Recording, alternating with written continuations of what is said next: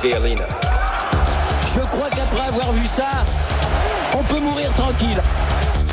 C'est historique. Bonjour Fabrice Bonjour, bonjour à tous. Donald Trump a décidé de lancer une grande politique d'expulsion des immigrés illégaux des États-Unis. Cette politique d'expulsion est-elle vraiment sans précédent euh, dans l'histoire du pays? Eh ben pas tout à fait. Vous voyez Dwight Eisenhower, hein, l'ancien chef d'état-major des armées, le vainqueur de la Seconde Guerre mondiale, c'est lui qui a lancé la plus grande opération d'expulsion de latinos de l'histoire américaine quand il est devenu président des États-Unis. Selon lui, l'immigration illégale expliquait le chômage des anciens combattants. Comme Trump, il dénonçait une invasion, une subversion.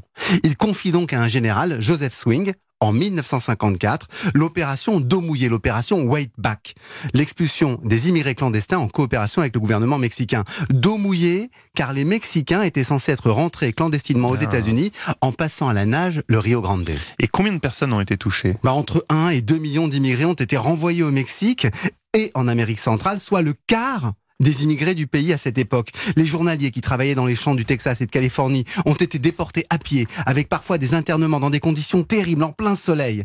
Des bateaux utilisés pour d'autres depuis la Floride étaient si chargés que les déportés y mouraient.